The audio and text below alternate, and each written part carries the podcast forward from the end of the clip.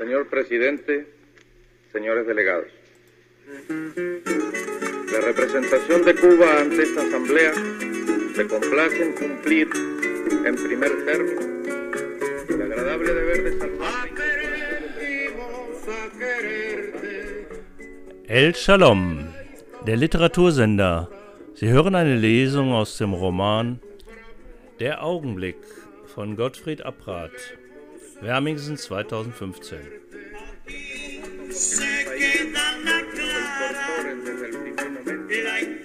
El grupo de naciones no alineadas que luchan contra el imperialismo, el colonialismo y el neocolonialismo. Hacemos llegar también desde las clases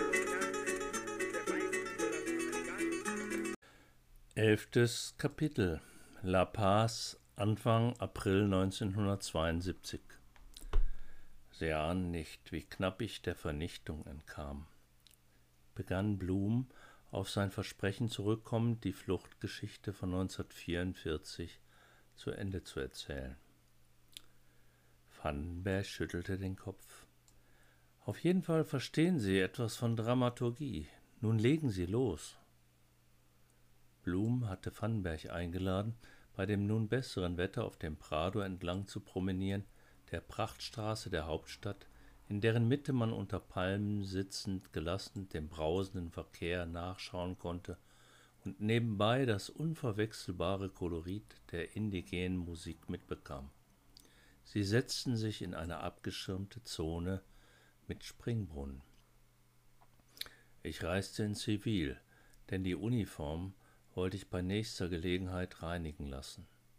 Nach dem Gelingen meines Coups erfüllte mich generell eine gewisse Sorglosigkeit, ich tändelte durch die Lande, schweifte weit ab, träumte vor mich hin, hatte einige hochinteressante Begegnungen.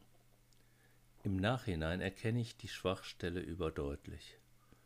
Als Major war ich, wie schon erwähnt, so gut wie nie kontrolliert worden. Umso mehr als Zivilperson. Zivilisten sind sozusagen grundsätzlich verdächtig in einem Militärstaat. Und da kam einer, der wollte es ganz genau wissen, wie zum Trotz allen Zeitläufen und der Stimmungslage entgegenhandeln. Jetzt gerade. Ein junger Mann in Zivil, so, zeigen Sie mal her die Papiere. Was ist denn mit dem Koffer? Öffnen, mitkommen. Ein Major, der nicht als Major auftrat, ohne Dienstausweis, oberfaul. Das kann ich mir denken. Sie haben Ihre gesamten Verfolgerinstinkte wachgerüttelt. Genau. Alle Signale standen auf einmal auf Rot. Ich saß fest. Man nahm Kontakt zu Gestapo-Stellen auf. Das dauerte. Zunächst war man noch einigermaßen zuvorkommend. Denn vielleicht war ich ja doch ein Major. Wer kann das wissen? Als dann Meldungen über den toten Major in Utrecht anlangten und einen falschen in Den Haag, wurde man rabiat. Um Hesse aus dem Schlamassel rauszuhalten, gab ich alles zu und erzählte eine passende Geschichte. Also auch noch ein Jude, feines Früchtchen. Jegliche Rücksichtnahme war verschwunden. Seiner aufgestauten Wut machte der Kommissar Luft, indem er mich brutal vom Stuhl schlug, nachtrat, anbrüllte. Sie hatten ihren Übeltäter, ihren Kriegsgegner, der war für allen Mist verantwortlich. Innerlich gab ich ihnen recht, sie wissen ja warum. Ich wehrte mich nicht im geringsten, schützte mich nicht gegen ihre Schläge, sondern dachte immer nur, das ist ein gutes Zeichen, eine Ehre, wenn du ihr Feind bist. Das half, es durchzustehen. Ich konnte meine innere Würde aufrechterhalten. Sie warfen mich in ein lichtloses Loch. Das war schlimmer als alles vorher. Es moderte. Den Gestank nahm ich bald schon nicht mehr wahr. Da lag ich, wer weiß wie lang, krumm, zerbeult und doch stolz. Sie waren nicht auf die Keilriemen gekommen. Mein Schicksal war besiegelt. Darüber war ich mir klar. Aber ich fand, es hatte sich gelohnt, all das Leben vorher, das viele Tun, die ereignisreiche Zeit, wanderte an mir vorbei. Jetzt, wo ich Muße genug hatte, sie zu betrachten. Viele Gesichter sah ich wieder, nahm sie mir einzeln vor, erinnerte mich an manches Wort. Sie waren übrigens auch dabei. Danke, Blum. So bedacht zu sein, ist ein besonderes Geschenk. Blum sah ihn freundlich an und nickte und hielt eine Weile nachdenklich inne, bevor er fortfuhr. Ich bin der festen Überzeugung, dass in einer derartigen Lage, in der auch ich mich damals befand, gerade die innere Haltung überlebenswichtig ist. Man muss sich einen Raum schaffen, der nicht von der äußeren Gewalt eingenommen werden kann, ein innerliches, gut bewachtes Reich. Gelingt es, ist es wie eine andauernde Kraft. Je mehr sie dann draußen toben, so gefestigter bleibt es seelisch. Sie wissen gar nicht, wie gut mir Ihre Worte tun, gerade jetzt, für diese Zeit.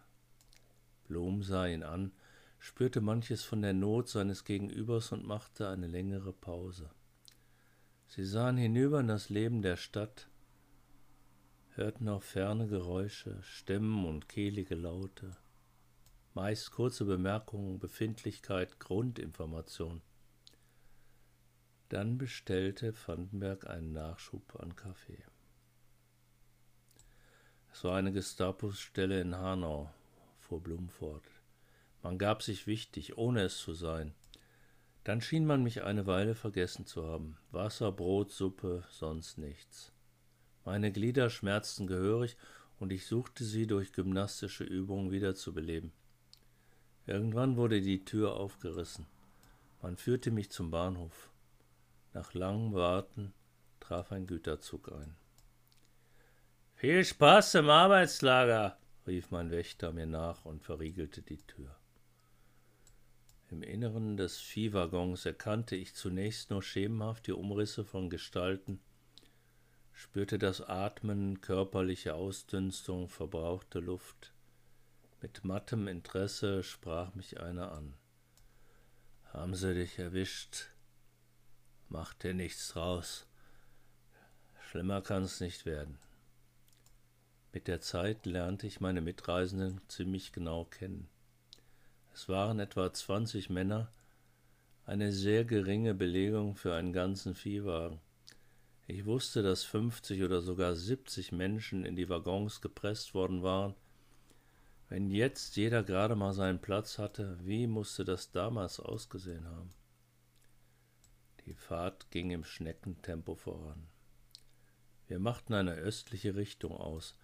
Immer wieder hielt der Zug viele Stunden ja Tage.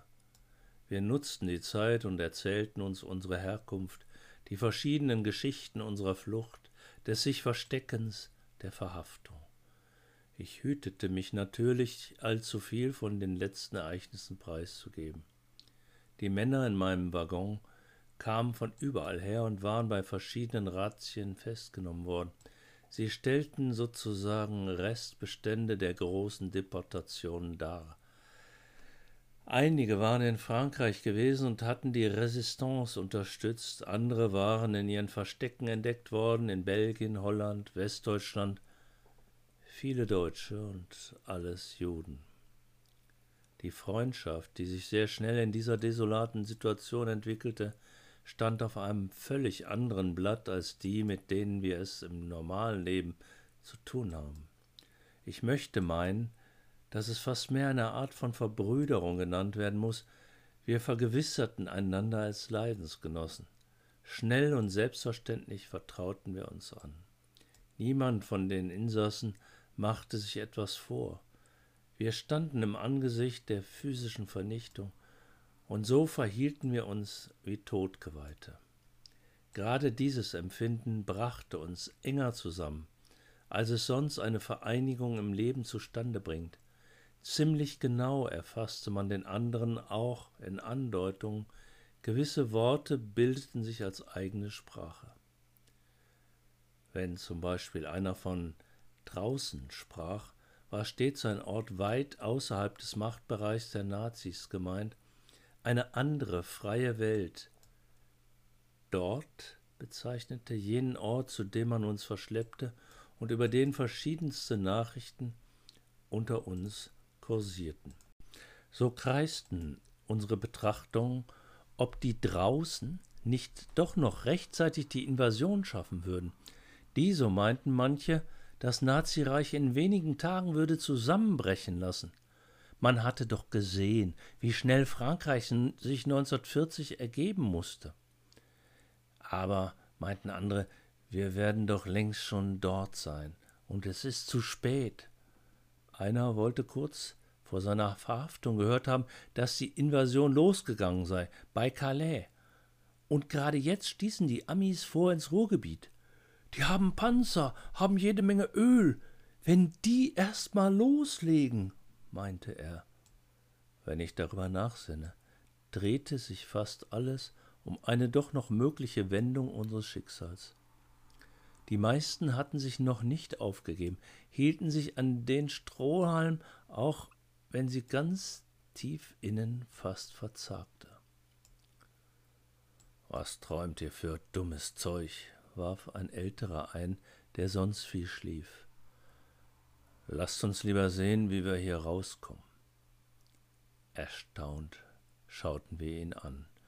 Dieser Gedanke war zu kühn, zu selbstverständlich war uns unsere Unentrinnbarkeit. Ich meine es ernst, Freunde, insistierte der Alte, oder wollt ihr euch alle abschlachten lassen wie ein Stück Vieh? Mensch, Otto, wie soll das denn gehen? Keine Chance. Ist doch Quatsch, riefen mehrere durcheinander. Otto spinnt sich was zurecht, doch er blieb dabei. Es muss doch möglich sein, diesen dämlichen alten Zug aufzubrechen, rief er und schlug mit flacher Hand gegen die Wand. Ohne Werkzeug kriegst du nicht ein Brett los. Werkzeug kann man sich besorgen, sagte jemand, und Otto nickte den anderen zu. Seht ihr?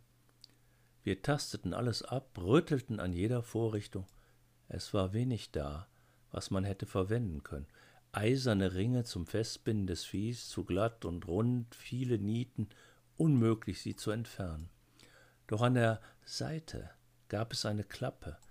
Wir hielten sie ständig geöffnet, und deshalb war uns zunächst entgangen, dass sich an der Unterseite zwei schwere Scharniere befanden. Alles hier war rustikal gearbeitet, eben für den Transport lebender Ware.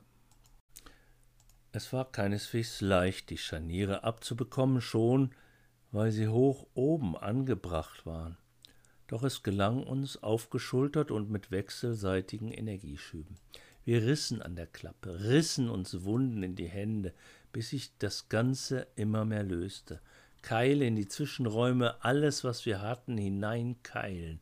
Die rostigen Teile knarrten. Natürlich machte unser Gezerre gehörigen Lärm, weswegen wir dies hauptsächlich in die Fahrzeiten des Zuges verlegten. Ich erinnere mich gut des Glücksgefühls, das uns überkam, als sich die Klappe löste und wir schließlich sogar zwei Eisenteile gewannen, kleinen Schwertern gleich glichen sie, gingen sie von Hand zu Hand, als seien es antike Fundstücke. Somit waren wir sogar in der Lage, unsere Waffen zu schärfen. Unter dem Rost kam der blanke, harte Stahl zum Vorschein. Wohin sollte man aber fliehen? Das Guckloch zu vergrößern schien riskant, weil man es sofort von außen her bemerken würde. Das Dach war zu hoch, der Boden dagegen bot sich geradezu an. Seine Bearbeitung konnte nun ziemlich geräuschlos vor sich gehen, eben wie das Kratzen eines Metallstücks über alten Planken. Doch sie waren Zentimeter dick.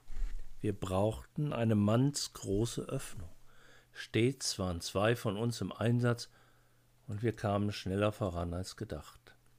Mit blutverschmierten Händen arbeiteten wir uns immer tiefer hinein und hatten bald an mehreren Stellen die Bretter durchschnitten.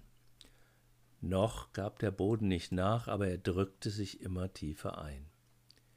Gelegentlich mussten wir pausieren, wenn wir hielten und von außen jemand Wasser und etwas Brot brachte. Im Reich bewahrte man noch den letzten Schein äußerer Sorgsamkeit. Wir hörten das Klappern lange vorher, die Unruhe in den Nachbarwagen. Würde man das Fehlen unserer Luke bemerken? Da sie nach innen geschlagen wurde, fiel es nicht so auf. Wie immer kam der Mann heran und reichte wortlos einen Eimer hoch, umfüllen und zurück. Zwei Scheiben Trockenbrot und eine halbe Tasse Wasser am Tag. Wenn es weiterging, waren alle voll Tatendrang. Das Ziel stand uns vor Augen. Bald musste das Holz nachgeben. Welch ein Unterschied machte die Schar jetzt im Gegensatz zu der Lethargie, in der ich sie vorgefunden hatte. Ungeduld war da. Mach schon, schneller, gib mal her! Reihum wanderten die Wunderwaffen. Manchmal wurden sie regelrecht heiß, Kanten brachen und wir umwickelten sie mit unseren Lumpen. Dann hielt der Zug länger als gewohnt. Wo waren wir? Durch den Ausguck nichts als stille Nacht. Gerade jetzt kam der entscheidende Augenblick. Kein überflüssiges Geräusch durfte uns verraten. Wir arbeiteten langsam und konzentriert und mussten unserem Jubel Fesseln anlegen, als wir das rechteckige Stück aus dem Boden hoben. Wie soll man die folgende Enttäuschung beschreiben? Unter unserem Ausstieg zogen sich mehrere Eisenstangen der Bremsanlage durch, neben denen nicht vorbeizukommen war. Wie gelähmt starrten wir in das Loch. Alles umsonst? Müde sanken schon einige auf den Boden.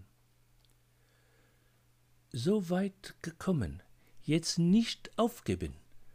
Es war ein Franzose der uns in gebrochenem Deutsch wieder mobilisierte, und die Bremsleitung erwies sich als keineswegs so stabil, wie es zuerst ausgesehen hatte. Einer stellte sich drauf und wir setzten uns auf seine Schultern, rüttelten, stoßen und schon knackte das etwas am Rohr. Jetzt ließ sich keiner mehr aufhalten, alle wollten ihren letzten Beitrag leisten. Zog der Zug an. Jetzt noch warten bis zum nächsten Halt, die Ungeduld hielt uns nicht länger und vermehrte die Kraft. Alle, die irgendwie drankamen, zogen, hebelten und drückten die Stangen. Der Zug nahm langsam Fahrt auf. In diesem Moment brach endlich eine der Stangen auseinander, fiel auf die Gleise, verhakte sich und schleifte dann mit erschreckend lautem Kreischen ein Stück mit, um schließlich abzureißen. Wir verharrten noch einen Augenblick, sahen uns an mit kurzem festen Blick und ließen uns nacheinander, ohne zu zögern, auf die Gleise fallen. Noch war der Zug so langsam unterwegs, dass es kein Risiko war. Ich liege eine Weile flach, lasse Wagen um Wagen über mich rollen, bloß ganz flach bleiben und bleibe liegen lange noch, als die rote Laterne schon über mich hinwegzieht und nun zu einem Punkt in der Ferne wird, bleibe liegen, bis das winzige Pünktchen hinter einer langgezogenen Kurve verschwindet, liege mit dem unfassbaren Gefühl, ich bin entronnen, liege noch lange da unter einem wunderbaren, mailinden Sternhimmel und weiß wieder, dass ich leben will.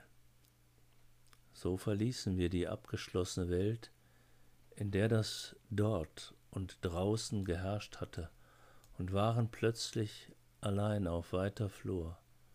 Von den anderen sah ich nichts mehr, als dunkle Schatten, die fortliefen, nur weit fort.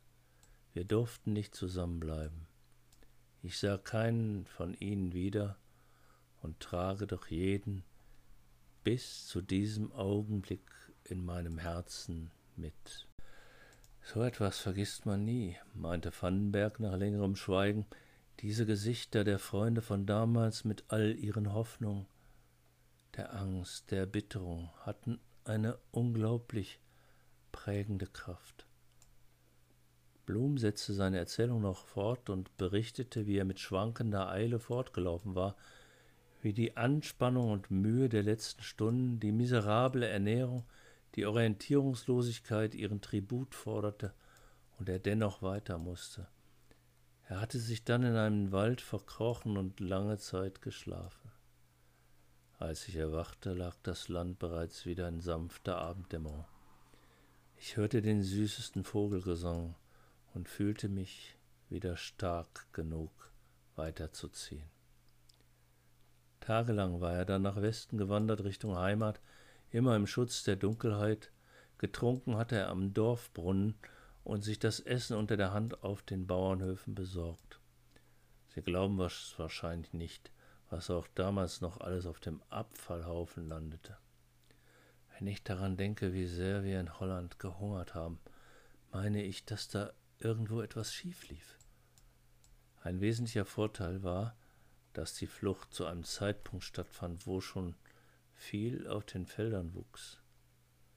Blum hatte dann ein Fahrrad gestohlen mit innerem Widerwillen, aber doch dem ansteigenden Gefühl, dass ihm das letztlich das Leben gerettet habe. Plötzlich konnte ich in einer Nacht bis zu 80 Kilometer fahren.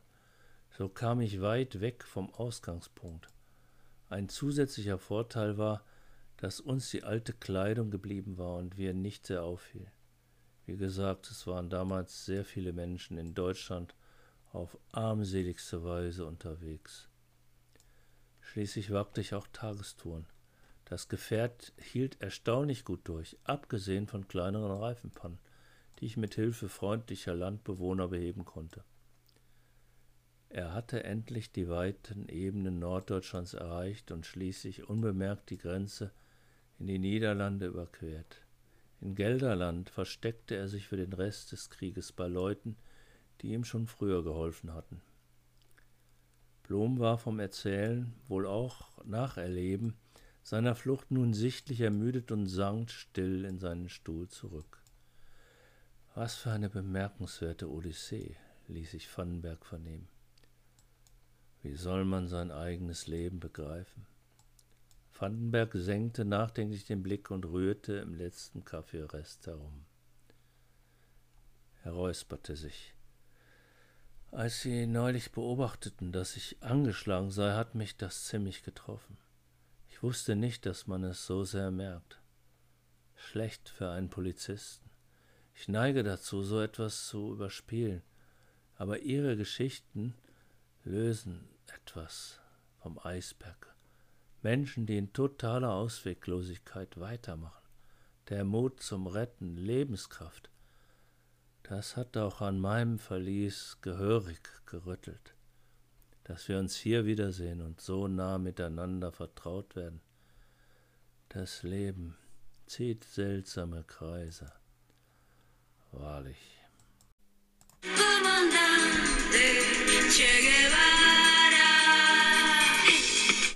Sie hörten eine Lesung aus dem Roman Der Augenblick von Gottfried Abrath. Bis zum nächsten Mal im Literatursender El Shalom. Thank you very much, Major Guevara. No sé decir de nada.